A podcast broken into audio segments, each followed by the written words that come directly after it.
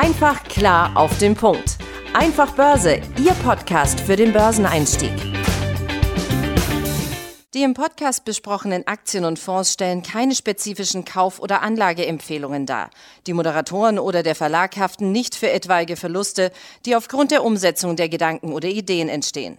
Und damit herzlich willkommen hier zum Einfach Börse Podcast. Mein Name ist Benjamin Heimlich und ich habe diese Woche nicht nur meinen Kollegen Tim Temp in Berlin hier bei mir im digitalen Studio, sondern auch, aufmerksame Hörer werden ihn kennen, unseren Kollegen Flo Söllner. Hallo ihr beiden. Grüße euch, hallo. Hallo auch von mir in die Runde. Wir haben uns heute anlässlich unseres einjährigen Jubiläums, das wir heute feiern, ähm, ein Thema aufgegriffen, das uns in der Redaktion so die letzten Tage so ein bisschen umgetrieben hat. Es gibt ein neues Buch vielleicht hat es der ein oder andere von euch schon mitbekommen, Das Ende des Kapitalismus von Ulrike Herrmann ist erschienen Anfang September und sie war da vor kurzem auch bei Markus Lanz zu Gast, ist bei dem Thema so das ein oder andere Mal mit Frank Thelen aneinander geraten.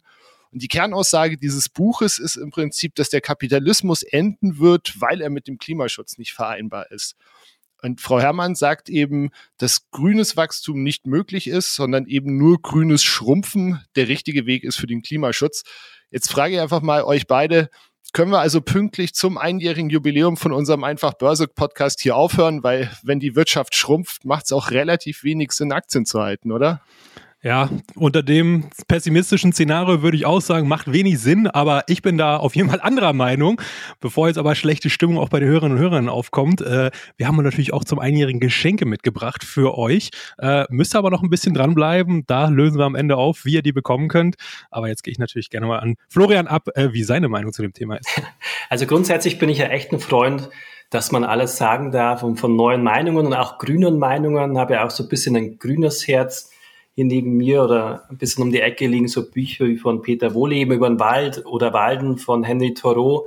Also ich habe hab schon Verständnis so ein bisschen für die Romantik, zurück in die Natur. Und es muss ja nicht immer nur mehr Luxus sein, noch mehr Produktion, um glücklich zu sein, noch mehr Wachstum. Und aber gleichzeitig war ich schon ein bisschen erschrocken, was hier geäußert wurde in, in der Talkrunde, weil es wurde nicht nur eine, eine Idee geäußert, die aus meiner Sicht nett sich anhört, aber wirklich fatal enden kann und ja oft schon geändert hat. Und was mir auch ein bisschen Angst macht, ist, dass es, dass die jetzt nicht unbedingt auch groß, dass der Idee nicht groß widersprochen wird und wurde und dass das gesellschaftlich tatsächlich immer größeren Raum einnimmt. Der Gedanke, man müsste jetzt bis in die Freiheit abbauen, für welche Ziele auch immer. Also für mich eine ganz klare Sackgasse, wenn man das quasi über den Staat dem Einzelnen aufzwingen will. Jeder Einzelne kann entscheiden, ich gehe jetzt wandern den Jakobsweg, ich konsumiere weniger. Man, es gibt auch vielleicht gute Argumente dafür, aber zu sagen, man hat keine Freiheit mehr, als Firma zu wachsen, Technologien voranzubringen, Effizienz voranzubringen. Weil ich bin auch absolut überzeugt, dass die Technologie und Wissenschaft, die eben angetrieben wird durch den Kapitalismus, durch die Ideen der Einzelnen, die sich, dass die eben mehr Wohlstand bringen, aber natürlich auch mehr Effizienz und dadurch ohnehin Energie einsparen. Und viele Technologien von Solartechnologie bis Elektroauto wären doch so Freiheit wohl nie wirklich gewesen. Dann würden wir wohl eher wieder beim Trabi landen, ja. Ja, ich meine, dann ist natürlich auch gleichzeitig die Frage, weil du gerade eben Freiheit ansprichst, inwieweit dann eben gerade den jüngeren Generationen, wo ja doch ein sehr viel ausgeprägteres Klimabewusstsein ja auch vorhanden ist. Ich meine, denken wir nur alle irgendwie an die Fridays for Futures Demonstrationen, ob solchen Leuten dann von jemandem, der selbst die Freiheit genossen hat, zu konsumieren und äh, zu tun und zu lassen und überall mit dem Auto hinzufahren, ob die sich dann das vorschreiben wollen. Wir wollen euch aber natürlich auch ein bisschen abholen. Also worum geht's in dem Buch? Sie, Frau Herrmann sagt im Prinzip, dass diese Klimaneutralität ähm, nur zu erreichen ist, wenn wir den Endenergieverbrauch deutlich senken, und zwar um 30 bis 50 Prozent. Und natürlich sind so drastische Einschnitte auch nur erreichbar, wenn die Wirtschaft schrumpft. Und sie sagt eben nicht, wie im Kapitalismus ja üblich, auf Wachstum getrimmt ist. Und sie sagt, wenn wir die Hälfte unserer Wirtschaftsleistung auf die Hälfte verzichten würden, wären wir immer noch so reich wie 1978. Jetzt ähm, ist keiner von uns in dieser Runde 1978 schon auf dieser Welt unterwegs gewesen. Deswegen tun wir uns wahrscheinlich alle ein bisschen schwer, ähm, uns vorzustellen, dass wir das äh, ob wir das haben möchten. Aber eben auf ihrer Streichliste stehen so Sachen wie private Autos, übrigens auch E-Autos und eben auch das Thema Flüge. Außerdem fordert sie einen deutlich reduzierten Fleischkonsum, Ende der Flächenversiegelung, also damit auch keine neuen Straßen, keine neuen Häuser. Und im Prinzip, wenn die Wirtschaft so stark schrumpft, müssen ja dann zwingend eigentlich auch die Banken zusammenbrechen, weil im Prinzip Kreditkarte, Kredite gar nicht mehr zurückzahlt werden könnten. Jetzt ist die Frage, also so dieses historische Vorbild, das sie bedient, ne, ist ja die britische Kriegswirtschaft ab 1939. Da sind die Pri Fabriken praktisch in privater Hand geblieben, aber der Staat hat die Produktion gesteuert und gleichzeitig dann eben die Verteilung der Güter auch. Jetzt ist Kriegswirtschaft tatsächlich ja eigentlich auch nur ein Synonym für Zentralverwaltungswirtschaft beziehungsweise Planwirtschaft. Also jetzt eigentlich auch kein tolles Szenario, um Börsen zu halten, oder? Äh, Börsen, Aktien ja, das äh, sehe ich ganz, ganz ähnlich, äh, Benjamin. Wenn wir so eine Planwirtschaft haben, ja, und dann zentral was gesteuert werden soll, ich meine, wir leiden ja in Deutschland, würde ich in gewisser Weise schon behaupten, unter einer gewissen ja, ähm, Überregulierung, sei es jetzt im Steuersystem oder sonst wo. Und da sehen wir ja schon die ganzen Ineffiziente, äh, die in dem System vorhanden sind, auf ganz vielen Ebenen. Ja, und äh, da würde ich schon sagen, dass in der Tendenz, nicht zwangsläufig, aber in der Tendenz schon privatwirtschaftlich orientierte Unternehmen oder Organisationen im allgemeinen Sinne dort das besser auf die Kette kriegen. Einfach oft allein aufgrund der Tatsache, wenn sie keine quasi Steuergelder äh, haben, um sich zu finanzieren, müssen sie halt eben selber sehr bewusst, sehr nachhaltig mit ihren Ressourcen haushalten, mit ihrem Personal, mit ihren Geldern. Ja, wo investieren sie was? Welche Produkte entwickeln sie? Warum? Wie vertreiben sie sie? Ist das auch kostendeckend? Ja, Absolut. alleine nur dadurch ähm, ist das schon mal wesentlich besser meiner Meinung nach geeignet, als wenn von oben irgendjemand was vorgibt. Möglicherweise weiß der da oben oder die Organisation, sei es jetzt staatlich oder was auch immer, gar nicht mehr, was was macht denn jetzt die Einheit da unten, die Operation operative Einheit. Das kann man auch bei sehr großen Konzernen teilweise beobachten, finde ich. Ja, wenn er so ein riesen ähm, Volkswagen-Konzern mit Dutzenden Untermarken auf der ganzen Welt, äh, 600.000 Mitarbeiter hat er mittlerweile, ja, plus die ganzen Zulieferungen, alles dazu, ja, da würde ich sagen, ist es schon relativ schwer, in so einem starren Konstrukt am Ende wirklich die Effizienz dauerhaft hochzuhalten. Ja, also ich glaube, da sind eher kleinere, agile Einheiten, die auch ein gewisses Leistungskriterium haben und sei es nur, um ja, selbst zu überleben, weil sie sich selbst dauerhaft finanzieren können. Absolut, das ist gleich ein sehr guter Punkt und ein gutes Beispiel. Automobilbranche gibt es ja gerade auch viele Startups. Wie so oft werden von zehn Startups vielleicht nur ein, eins groß werden und überleben, aber eben das Beste, effizienteste. Da gibt es einen gewissen Auswahlprozess und das ist eben wichtig für die Effizienz und am Ende gibt es natürlich auch eine Skalierung. Und nochmal ein Beispiel dafür, wie gefährlich so, so eine Romantik werden kann, zu sagen, wir machen es wieder wie früher. Also ich bin ja irgendwo ein Freund davon, das zu lesen und vielleicht auch mal im Urlaub back to the roots zu gehen, aber einfach das eine Gesellschaft aufzudrängen. 1950 zum Beispiel konnte ein deutscher Bauer zehn Menschen ernähren mit der Technologie damals, die es gab. Wäre man da stehen geblieben, würden wir jetzt nicht nur bei uns weltweit wirklich Hunger haben angesichts der rasant steigenden Weltbevölkerung und, und auch Zuwanderung in Deutschland, was ja auch ähm, gewollt war die letzten Jahre.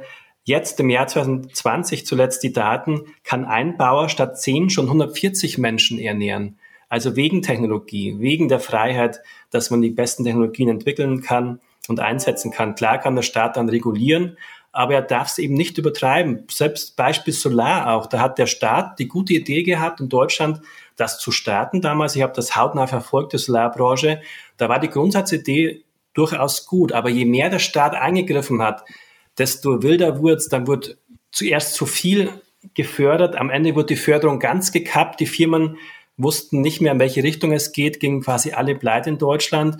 Zu einem Überfluss wollte man dann den noch schützen, den Staat. Also man hat, also den Markt in Deutschland hat dann auf günstig produzierte Module, die aus China gekommen wären, noch Strafzölle gemacht. Dann war es wieder nicht möglich, günstige Solarmodule zu bauen.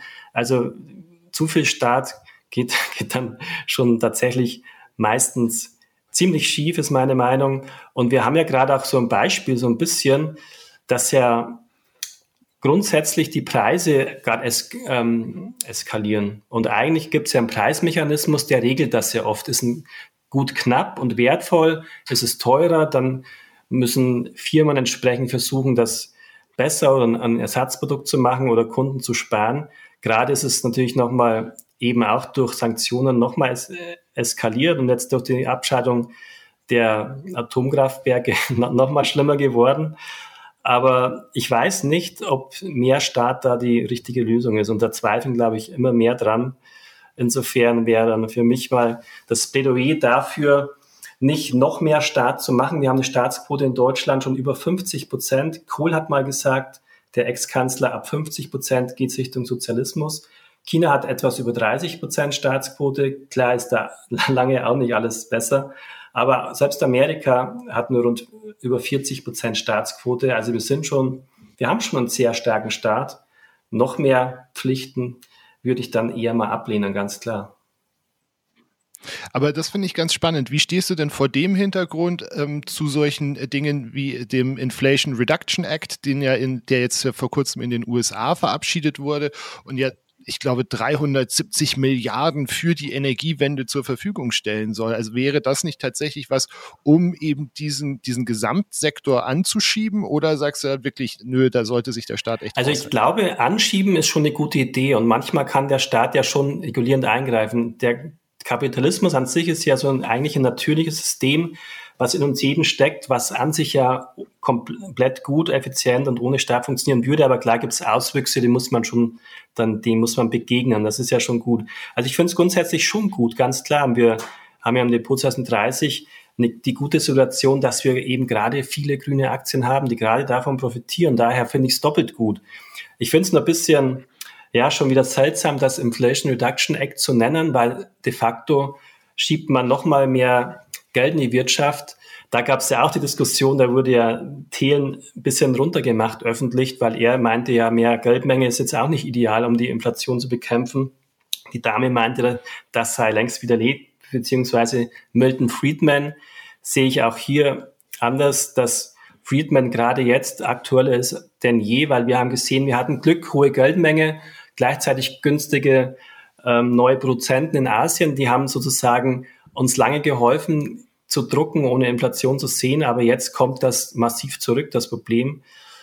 Also äh, auch das ist eine große Diskussion, die gerade aktuell ist. Wer hat hier recht? Sind es eher Professor Sinn, auf dessen Seite ich wäre, der sagt, hier ist viel, viel schief gelaufen. Manche sagen, nee, wir müssen noch mehr dem Staat erlauben oder wem auch immer oder Notenbank oder beiden Geld zu drucken. Ich glaube, die Inflation ist aktuell hoch genug. Aber wir, aber grundsätzlich klar kann der Staat schon gute Eingriffe machen, aber es eskaliert mir derzeit ein bisschen zu weit und am Ende sieht man es an der Inflation, bringt es uns alle erstmal nicht weiter. Nee. Ich glaube auch ein bisschen, ähm, was du sagtest, finde ich einen interessanten Punkt, Florian. Also klar, einen gewissen Eingriff, aber ich würde sogar das vielleicht noch ein bisschen anders äh, persönlich sehen die Rahmenbedingungen einfach vorgeben, ja, ja? Attraktive Rahmenbedingungen quasi für die Unternehmen. Ne? Wenn jetzt ein Staat sagt, ich nehme jetzt x Milliarden in die Hand, um eine spezifische Technologie wie Wasserstoff jetzt mal beispielsweise zu fördern, ist das ja schon mal ein sehr guter Anfang, um diesen Anfangsschub vielleicht zu geben, weil gerade am Anfang einer Technologie ist sie ja immer extrem teuer, oft rechnet sich das noch gar nicht und diesen, diese Phase muss man ja irgendwie überbrücken und da scheuen sich natürlich private Investoren, weil die natürlich da noch nicht wissen, ja, funktioniert das überhaupt? Ne? Also da muss man schon ein sehr hohes Risikopotenzial mitbringen.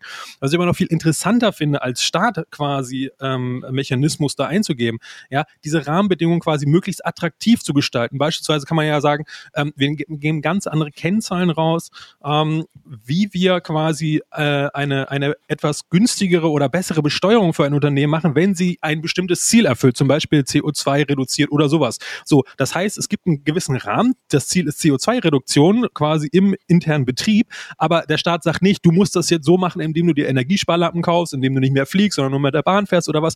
Das kann das Unternehmen dann selber machen und das sollte es auch meiner Meinung nach, weil es ja viel besser weiß, was es wie wo macht, wo welches Einsparpotenzial ist, welche Synergieeffekte kann ich erzielen, ja. Und so habe ich einen gewissen Rahmen, aber gleichzeitig die Freiheit und die Flexibilität, um so meiner Meinung nach eigentlich das Beste aus beiden Welten hervorzugeben und dann durch diesen Anreiz, möglicherweise eine Steuererleichterung, ja, haben die Unternehmen auch wirklich den, den Drive, die Motivation, das auch wirklich umzusetzen und nicht einfach so, ja, wir empfehlen das jetzt mal und hey, wollen wir nicht alle auf einer schönen Welt leben, macht das doch mal bitte, liebe Unternehmen.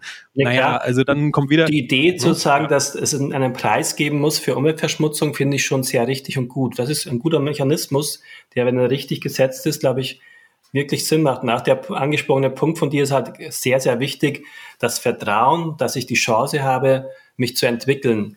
Und ich meine, Elon Musk hat jetzt öfters schon aufgepoppt, der sagt, Leute, wieso schaltet ihr mir jetzt sozusagen Strom zum Teil zumindest ab? In Deutschland Atomkraftwerke ist so ein Thema. Und er, er ist natürlich auch ein großer Verfechter der, der Freiheit. Und die Frage ist, geht das immer mehr in die, in die andere Richtung? Hätten Leute wie Elon Musk überhaupt in Deutschland investiert, jetzt eine Fabrik aufzubauen? Also klar, das, das ähm, kann nicht funktionieren. Also kann in dieser Radikalität nicht funktionieren, dass man nicht mehr wachsen darf und will. Weil natürlich kann trotz Wachstum trotzdem eben die Effizienz verbessert werden und eben auch CO2 eingespart werden. Ein Beispiel an Technologie, die aus meiner Sicht immer noch unterschätzt ist, Metaverse zum Beispiel oder Digitalisierung oder Teams Calls und Streaming, das sind ja alles Sachen, die ja indirekt jetzt schon und künftig übers Metaverse noch viel, viel mehr schon mal einsparen, Transportwege, ähm, Benzinverbrauch oder Elektroverbrauch, wenn ich jetzt im Elektroauto fahre, derzeit in Deutschland leider durch, schmutzige, durch schmutzigen Kohlestrom erzeugt, sehr viel, was echt ein bisschen schief läuft in, in meinen Augen. Und das gibt eben einfach technologische Entwicklungen, weswegen die Leute sozusagen digitaler im Kopf leben und ohnehin weniger Ressourcen verbrauchen werden künftig. Ich glaube, ich bin da schon Optimist, dass es durch neue Technologien und ähm, einerseits, was hier die Fortbewegung angeht, auch durch Selbstfahren es sehr viel effizienter beispielsweise oder auch wie wir uns künftig verhalten, dass ohnehin wir ähm, besser leben, effizienter leben, Energie einsparen. Hinzu kommen eben auch Solarbranche, wo wir drauf setzen. Ähm, ich kann vielleicht gleich mal so eine, eine Aktie nennen, auch falls jemand sich für Aktien direkt interessiert.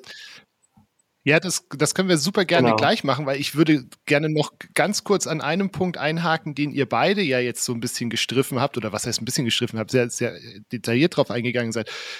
Flugbranche oder Luftfahrtbranche. Das ist ja im Prinzip eine, wo eindeutig bekannt ist, es ist eigentlich eine sehr schmutzige Industrie, was an äh, Kerosin verbrannt wird, Abgase, CO2-Ausstoß. Gleichzeitig ist es ja eine, die auch durch Corona äh, natürlich gelitten hat. Also ich habe mal nachgeschaut, letztes Jahr sind in Europa so viele Menschen geflogen wie zuletzt 1993 aber natürlich auch die Erholung dort einfach aufgrund der deutlich reduzierten Geschäftsreisen, ähm, glaube ich, sehr, sehr langsam wird. Wäre die Luftfahrt jetzt eine Industrie, wo ihr beide aktuell noch irgendwie Geld investieren würdet? Weil der Staat ist ja da im Prinzip dann auch wieder sehr stark engagiert, wenn man sich jetzt zum Beispiel mal die Lufthansa anschaut oder so. Ne? Also ich würde da mal direkt sagen, ich, in Deutschland ist natürlich da der Gegenwind groß und da würde ich, da sind ja die lustigsten, vielleicht auch teilweise sinnvollen Ideen unterwegs, da würde ich glaube ich nicht investieren, aber ich glaube weltweit, auch in den Emerging Markets, sind 95 Prozent aller Menschen, die leben, noch nie in einem Flieger gesessen und die wollen eines Tages fliegen. Gleichzeitig hoffe ich auch hier darauf, dass es ähm, durch neue Technologien zumindest die nächsten 10, 20 Jahre ähm, sinnvoller, effizienter wird. Also ich würde da theoretisch Chancen sehen. Es wäre jetzt aber nicht unbedingt meine Branche. Gerade Fluggesellschaften sind in den besten Zeiten, als die Energie noch günstiger war, schon immer ein schwieriges Geschäft gewesen. Aber grundsätzlich auch hier dann eher gucken, wie sind die Rahmenbedingungen? Ist es erlaubt? Und es in der, im Gros der Welt gibt es da noch freiere Bedingungen als bei uns in Mitteleuropa gerade. Ja, ich glaube auch, dass ähm, dieser Drang der Menschen nach Mobilität, ja, von A nach B und zurück und, und quasi durch die, durch die Welt zu gehen und zu streifen, der ist un nahezu unzerstörbar. Also das wird es immer geben und das werden, das werden die Leute auch einfordern. So, und dann ist halt die Frage, was für Alternative haben sie für welchen Weg? Wenn ich jetzt äh, über einen großen Teich in, nach Amerika möchte, dann kann ich schlecht mit dem Zug fahren.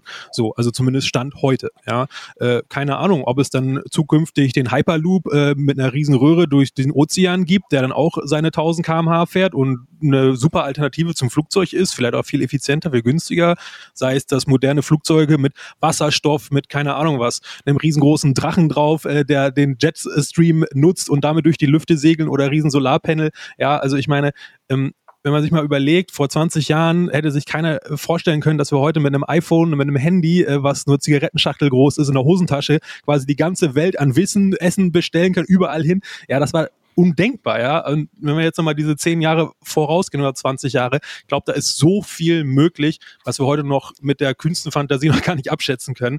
Äh, und deswegen Luftfahrt in der heutigen Form, glaube ich, eher nein. Also es ist sehr schwierig, aber da findet ja auch eine Transformation statt. Ähm, ich glaube einfach nur, weil das ja so auch so eine so große Branche ist und du sagtest es, Florian, wenn wir jetzt zu den Entwicklungsländern gehen und sagen, ja, hey, wir fliegen hier schon seit 10, 20, 30 Jahren oder noch länger äh, munter durch die Gegend und für 20 Euro ähm, äh, auf, auf, äh, nach Malle, ja, und die kommen jetzt an und haben das erste Mal in ihrem Leben die Chance, einen Flieger zu steigen und dann kommen wir so nach dem Motto mit erhobenen Zeichen und sagen, nee, nee, nee, aber unsere Welt und jetzt dürfen wir alle nicht mehr und ihr jetzt auch nicht. Na, das finde ich nicht gut und das wird auch nicht funktionieren. Deswegen glaube ich, das geht letztendlich nur über die Technologie, äh, dass wir das so clever äh, entwickeln und solche Möglichkeiten schaffen, dass Mobilität stattfinden kann und möglichst sauber und effizient. Genau. Ja, also finde find ich auch. Wir hatten ja jetzt auch schon ähm, uns, glaube ich, alle drei hier äh, geoutet, dass wir jetzt nicht die größten Fans von, von staatlichen Eingriffen sind. Jetzt können wir aber gleichzeitig ja auch als Aktionäre ähm, praktisch nicht nur den Shareholder Value eines Unternehmens, sondern auch den Stakeholder Value eines Unternehmens ja ähm, für eine Investmententscheidung heranziehen. Glaubt ihr, dass das tatsächlich etwas ist, was sich auch in den nächsten Jahren ähm, in einem vernünftigen Umfang etablieren wird? Oder ist das etwas wie, wie ESG, das ja jetzt auch schon seit einigen Jahren rumgeistert, bislang aber doch tatsächlich eher eine softe Komponente ist, habe ich so den Eindruck für viele. Ja, es ist schon auch ein zweischneidiges Schwert, das Ganze. Ich meine, bestes Beispiel ist ja gerade, die, es, man kann halt definieren, wie man will, schon derzeit einiges. Bestes Beispiel ist ja die Kernkraft, die moderne, sage ich mal, die ja europaweit sich jetzt geeinigt wurde, wie das grüne Technologie eingesetzt, weil ja eigentlich das Hauptthema war, wir wollen den Klimawandel verhindern. Aber Deutschland sagt gerade, nee, für uns ist irgendwie Kohle gerade besser und wir schalten die Grünen ab. Also jedes Land hat da wahrscheinlich auch eine andere Definition, was, was da gerade gut und, und schlecht ist. Ähm, deswegen ja, ich denke, das wird natürlich zunehmen. Dieser Trend ist noch lange nicht vorbei. Aber das wird knifflig sein, anzusehen, wie es dann im, am Einzelfall definiert wird. Ja, ja ich finde, dass ähm, auch eine sehr interessante Debatte, wobei das oft immer meiner Meinung nach, ähm, wenn man das im Fernsehen mal irgendwelchen Talkshows oder ähnliches sieht, dann kommt das meistens so rüber, so von wegen, ah ja, und das ist jetzt so, das ist jetzt irgendwie ethisch oder moralisch jetzt irgendwie wünschenswert, aber eigentlich sind wir jetzt die meisten jetzt nicht so von überzeugt.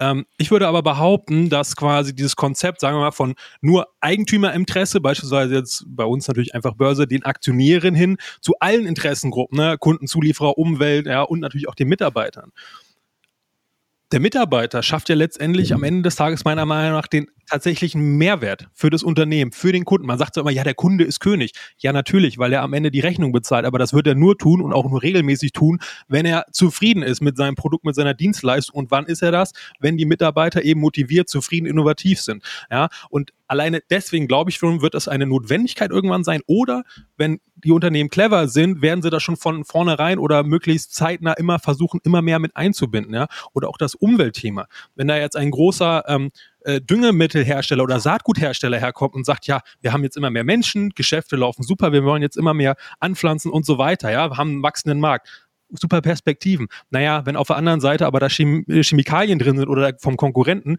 und der ganze Ackerboden dann am Ende so verseucht ist oder das Grundwasser so und der Bauer pleite geht oder nichts mehr anbauen kann, dann können die das tollste und beste Saatgut der Welt haben. Das funktioniert dann halt nicht so. Und ich glaube, das wird immer mehr was wir ja schon kennen, ja, globales Dorf, alles wächst immer mehr zusammen. Die Mechanismen werden immer enger verzahnt. Wir haben uns bei Corona schon gesehen. Äh, Just-in-Time-Lieferung ist super, wenn es alles funktioniert.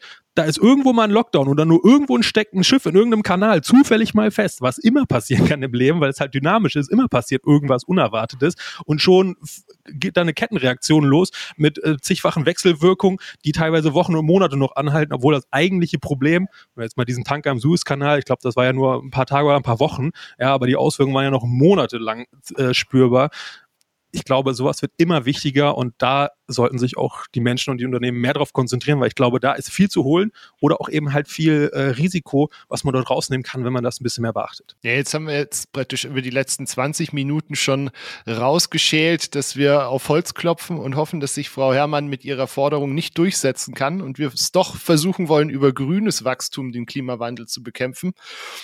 Flo, welche Aktie würdest du denn besitzen wollen, wenn wir diesen Weg gehen? Welchen Weg? In die Rück rückwärts oder vorwärts? Nein, nein, nein, nein, übers Wachstum. Übers Wachstum. Ähm, also ich habe mal zwei Aktien dabei, wenn ich nach zwei nennen darf. Ähm, eine ist, ich habe schon angerissen, Solar. Das wird auf jeden Fall kommen. Man kann sich jetzt streiten, wollen wir Kohle oder Atom, aber sicher ist es wird Solar kommen, was super ist. Und da ist, finde ich, Enphase insbesondere gut, weil da hat man sozusagen auch ein bisschen weniger Start, weil Enphase macht es besonders leicht, die auch aufs Hausdach zu schrauben. Die haben ähm, an jedem, haben Wechselrichter an jedem einzelnen Modul, ist insbesondere lohnt sich das auch finanziell, hat ähm, für Häuser, für Hausbesitzer und hat den Vorteil, wir haben gerade Fachkräftemangel, könnte man auch darüber diskutieren, ist da auch der Staat schuld, dass wir zu wenig Leute arbeiten, aber egal. Fachkräftemangel, keiner baut die Solarmodule derzeit drauf, wenige. Teilweise wartet man bis 2024. Aber Enphase hat eine Technologie, die auch Solateure lieben. Die geht schneller auch zu planen und zu bauen. Daher ist Enphase gerade sehr beliebt, hat uns auch der Dachchef in Interview gesagt.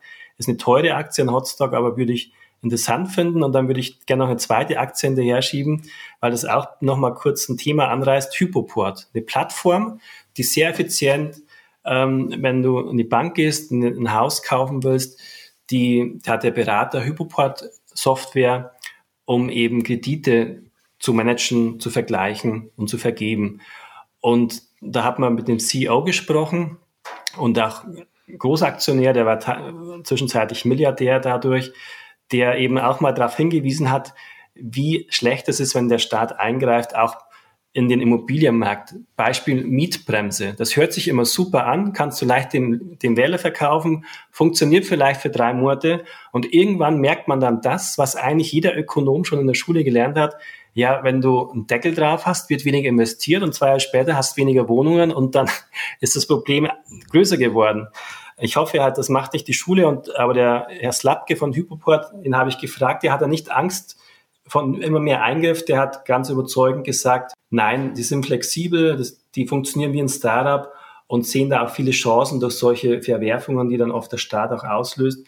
Ist eine tolle Firma, gerade im Abwärtstrend, weil ja ähm, Immobilienmarkt gerade angekratzt ist, aber die würde ich auf jeden Fall rechtzeitig beobachten und wieder einsammeln auf einem günstigen Niveau. Tim, was wäre deine Aktie?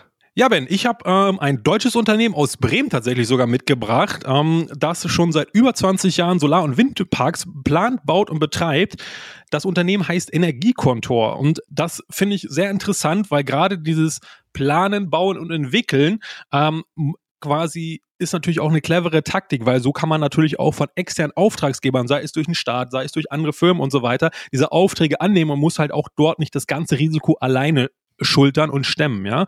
Ähm, zudem kommt dazu, da sie jetzt auch nicht nur in Deutschland, sondern ähm, weltweit aktiv sind inzwischen und ihre Technologie und ihr Know-how expandieren, sind sie auch natürlich, haben sie viele verschiedene Standorte, was natürlich bei wettergebundenen quasi Energiequellen wie Licht und Wind natürlich sehr wichtig ist, weil natürlich nirgendwo scheint die Sonne immer oder immer gleich und der Wind pustet auch nicht konstant. Das wissen wir ja alle. Ja. Ähm, Zugleich finde ich das Konzept von denen auch noch besonders spannend, ähm, weil dort zwei Fliegen mit einer Klappe geschlagen werden. Zum einen, wir haben quasi weg von fossilen Energieträgern hin zu regenerativen, nachhaltigen Energieträgern.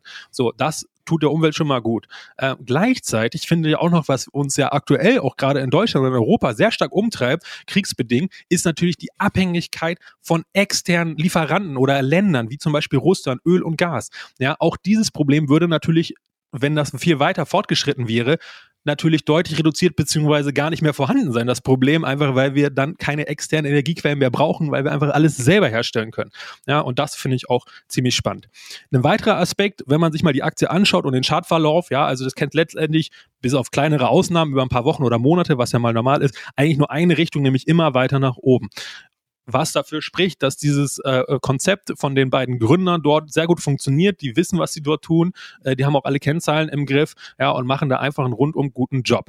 Und letzter Punkt, was auch noch besonders attraktiv ist, meiner Meinung nach, die beiden Gründer halten 50 plus ein paar zerquetschte Prozent von dem Unternehmen. Das heißt, die sind sozusagen äh, Alleinherrscher dort. Ja, Warum sage ich das? Weil die dort natürlich eine erhebliche Portion Skin in the Game, also quasi ein sehr hohes, ja, Verantwortung mittragen und damit natürlich auch sehr große äh, Motivation haben, zukünftig die richtigen Entscheidungen und langfristig zu denken, weil der langfristige Erfolg von ihrem Unternehmen sie natürlich auch maßgeblich in ihrem eigenen Portemonnaie trifft, sowohl positiv als auch negativ. Also das finde ich auch immer einen sehr wichtigen Punkt, na, weil Skin in the Game, wenn man das mal überlegt, in der Politik entscheiden Leute über Dinge, die sie am Ende vielleicht gar nicht betreffen, über andere Leute, ja. Also das heißt, das ist schon mal eine ganz andere Ausgangssituation oder der Versicherungsberater ja, empfiehlt etwas, wo er am Ende äh, gar nichts letztendlich mehr mit zu tun hat oder nur seine Provision beispielsweise kriegt. Und da ist es was völlig anderes, ja.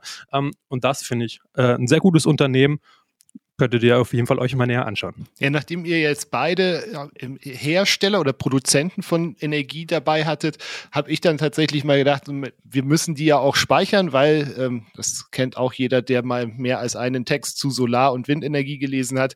Beides weder Wind bläst immer noch die Sonne scheint immer, also Batteriespeicher. Und äh, da bin ich über STEM gestoßen aus den USA. Das ist ein Unternehmen, das Batteriespeicher und das wirklich Interessante ist, Batteriemanagementlösungen verkauft. Also die Batteriespeicher, da sind sie tatsächlich einfach nur ein Reseller, kaufen die von irgendwo anders ein, bauen die bei dir ein.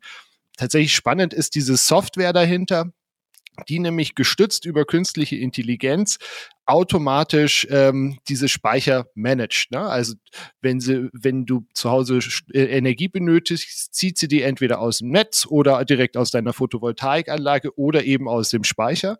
Und gleichzeitig kann sie auch den Strom aus der Batterie ins Netz einspeisen, wenn da beispielsweise Bedarf besteht. Und diese künstliche Intelligenz versucht eben die Zukunft vorauszusagen, indem sie Wetter äh, mit einberechnet, historische Stromverbräuche zu dieser Zeit etc. pp und dadurch eben den sinnvollsten Weg wählt, ob es eben sinnvoll ist, jetzt eben aus der aus dem Steckdose den Strom zu ziehen oder eben vom Dach oder aus dem Speicher. Und das fand ich fand ich ganz spannend. Es gibt natürlich auch noch eine ganze Reihe weiterer Beispiele ähm, für Unternehmen, mit denen man da tatsächlich so aktiv diesen den Klimawandel angehen kann. Also mir ist da zum Beispiel noch Sono Motors hier aus München eingefallen, die ja ein, ein solarunterstütztes E-Auto bauen, sind seit letztem Jahr auch in, in den USA an der NASDAQ gelistet. Und was da eben ganz spannend ist, finde ich, dass die zum Beispiel ähm, von Anfang an versuchen, dieses Auto auch auf Sharing auszulegen. Also es gibt eine App, wo du dann mit den Leuten in dem, in deinem Haus oder in deiner Nachbarschaft dir zusammen dieses Auto teilen kannst und nicht jeder irgendwie einen Schlüssel braucht. Ähm, Jetzt ist die, sind die noch weit weg davon, dass die das Auto auf die Straße bringen, also erst 2023. Aber ich finde es irgendwie ein ganz nettes Beispiel dafür, dass eben nicht nur, nicht nur in den USA so ein Tesla oder ein Rivian entsteht, obwohl man ja bei Rivian durchaus auch fragen kann, inwieweit das ein Auto ist, das zum Umweltschutz beiträgt, wenn du mit so einem riesigen SUV durch die Gegend fährst. Aber wie gesagt, fand ich, fand ich irgendwie ganz interessant. Ja, vergiss nicht, der Strompreis eskaliert gerade. Das, das auch, auch weil der Staat vielleicht ein bisschen eingegriffen hat, vielleicht war es sinnvoll und berechtigt, aber da muss man schon auch ein bisschen beobachten, ob die Leute noch Elektroautos, mhm. Suchekartenförderung. Ja, genau. Aber das Argument für einen Sono-Motors, ne? Dann hast du dein Elektroauto, das lädt sich selber und dann kannst du vielleicht noch äh, dem Kollegen nebenan, der das Solarpanel nicht auf dem Dach hat, noch Strom verkaufen. dann kannst du dann noch. Du gehabt gegen Blackout hast eine große Batterie, gell? quasi genau. als Speicher und, im Auto. Bis zu 33 Kilometer, ja. glaube ich, versprechen sie, kannst du pro Woche nur mit Solarenergie fahren. Also so für die Stadt wird's reichen. Ja, absolut. Ja, ich wollte noch mal einen Punkt hier mit einbringen, ähm, der mir so bei der öffentlichen Debatte so ein bisschen fehlt. Dann wir haben ja ähm, viel wird immer darüber geredet, jetzt ob sie Frau Herrmann ist, ja, Verzicht und nur darum, und dann, das heißt natürlich zwangsläufig, das Wachstum wird gedrosselt und ist rückläufig und so weiter. Ähm, und wir wollen halt immer alles quasi, was wir schon bestehende Sachen, die, die es gibt oder Dinge, wollen wir einfach immer weiter optimieren. Ja, dann wird der Zug noch ein bisschen sparsamer, das Flugzeug kriegt besseren Sprit, äh, das Haus wird besser gedämmt und so weiter. Ja, das ist alles schön und gut meiner Meinung nach, aber es gibt ja noch einen ganz anderen Bereich, wo dann entsprechend ähm, auch ja, Wachstum entstehen kann und als positiver Nebeneffekt sozusagen noch gleichzeitig die Umwelt geschont oder gerettet wird. Ja? Äh, beispielsweise, und das sind jetzt keine fiktiven, wo das noch irgendwie im Labor in den Kinderschuhen steckt, sondern das ist schon Realität. Es gibt schon die Technologie, dass zum Beispiel CO2 aus der Luft gesaugt wird, äh, dann der Kohlenstoff, der da, der da drin, natürlich drin ist, ja, steckt ja in dem Wort Kohlenstoffdioxid, ähm, so stark verdichtet wird, dass da am Ende letztendlich ein Diamant draus entsteht. So, und den kann man sich jetzt kaufen äh, und sich zu Hause hinstellen oder an seinen äh, äh, Ring äh, packen oder auch verkaufen an die Industrie für irgendwelche Laserinstallationen äh, oder ähnliches. Ja, also auch diese Technologie gibt es schon. Ja, oder anderes Beispiel aus der aus der Forst oder aus der Agrarwirtschaft dann wurden diese zwei Konzepte Forstwirtschaft und Agrarwirtschaft miteinander kombiniert, um quasi die Vor- äh, und die Nachteile jeweils quasi optimal auszugleichen bzw. zu optimieren. Was heißt das konkret? so eine Forstwirtschaft, wenn dir der Wald platt ist, äh, Band gerodet irgendwo im Amazonas, naja, der braucht 10, 20, 30 Jahre, bis da wieder ein Baum so steht, dass man den fällen kann, um für was anderes zu nutzen. Das dauert ewig. Ja, wenn man jetzt aber eine Agrokultur, die quasi jährlich geerntet wird oder noch häufiger, je nach Klimazone und Anbauprodukt, miteinander kombiniert, entsteht da was ganz Tolles. Und das gibt es in vielen Regionen, gibt es das auch schon seit Jahren oder Jahrzehnten sehr, sehr erfolgreich. Ähm, Nachhaltigkeit, diese ganze Monokultur-Thematik ist damit sofort erledigt. Die Böden erholen sich, da wird viel mehr CO2 gespeichert, viel mehr Arten, von kleinsten Insekten bis großen Tieren kommen da zurück. Ja, ähm, man kann jedes Jahr ernten. Ja? Zum Beispiel gibt es das oft mit Tropenholz und Kakao zum Beispiel. Ja? Da kann man jedes Jahr mehrfach Kakao ernten. Das heißt, man hat einen regelmäßigen Cashflow, gleichzeitig wachsen die Bäume, die fällt man dann in regelmäßigen Abständen, aber pflanzt immer mehr, als man nimmt. Und so hat man regelmäßig Cashflows, hohe Sicherheit, äh, hohe CO2-Bindung, hohe Artenvielfalt und vieles, vieles, vieles mehr. Ja, das heißt, da gibt es so viele Vorteile und auch für die Investoren, das ist ein super Geschäft, wenn man das clever aufzieht. Ja? Also einfach nur nochmal als Idee, das gibt es schon alles lange fehlt mir irgendwie ein bisschen, sondern es ist oft immer nur, naja, die Raupe jetzt noch ein bisschen mehr optimieren, noch ein neuer Lack und hin und her. Ähm, man kann ja auch noch mal ganz anders denken. Ja, absolut. Tim hat es ja auch am Anfang der Sendung schon ähm, kurz angerissen. Also wir haben uns anlässlich unseres einjährigen Geburtstags natürlich auch eine Aktion für euch, liebe Hörerinnen und Hörer, einfallen lassen. Und zwar auf einfachbörse.com könnt ihr bis zum 28. September mit dem Rabatt, Rabattcode Podcast, alles groß geschrieben, die äh, E-Paper-Ausgabe der September-Ausgabe von Einfachbörse gratis euch holen. Und es gilt eben nur für die September-Ausgabe und es ist auch nur für Neuleser, also nicht für bestehende Abonnenten gültig. Wenn ihr lieber ein Abo oder zusätzlich auch ein Jahresabo haben wollt, dann guckt gerne auch mal auf Instagram vorbei. Da verlosen wir eben fünfmal ein Jahresabo von Einfachbörse. Jetzt gucke ich auf die Uhr. Es ist ein bisschen länger geworden, aber so ist es halt an manchen Geburtstagen. Ähm, Flo, ich habe mich sehr gefreut, ähm, dass wir uns unterhalten haben. Tim, auch mit dir vielen lieben Dank für eure Einblicke, für eure Zeit. Und ähm, ich hoffe, ihr, liebe Hörerinnen und Hörer, konntet was mitnehmen und dann freue ich mich, wenn wir uns nächste Woche wieder hören. Ich sage auch vielen Dank natürlich für deine Zeit, Benjamin, und hat mir sehr viel Spaß gemacht. Äh, sollten wir öfters machen und ja, euch, liebe Hörer, vielen, vielen Dank äh, für das, für die Treue, für das Einjährige hier und ähm, die Reise geht weiter. Super, danke für die Einladung und hoffentlich bleiben wir frei die nächsten 30 Jahre und dürfen ein bisschen wachsen. Bis dahin. Jawohl. Bis dahin. ciao. ciao. Einfach klar auf den Punkt. Einfach Börse, Ihr Podcast für den Börseneinstieg.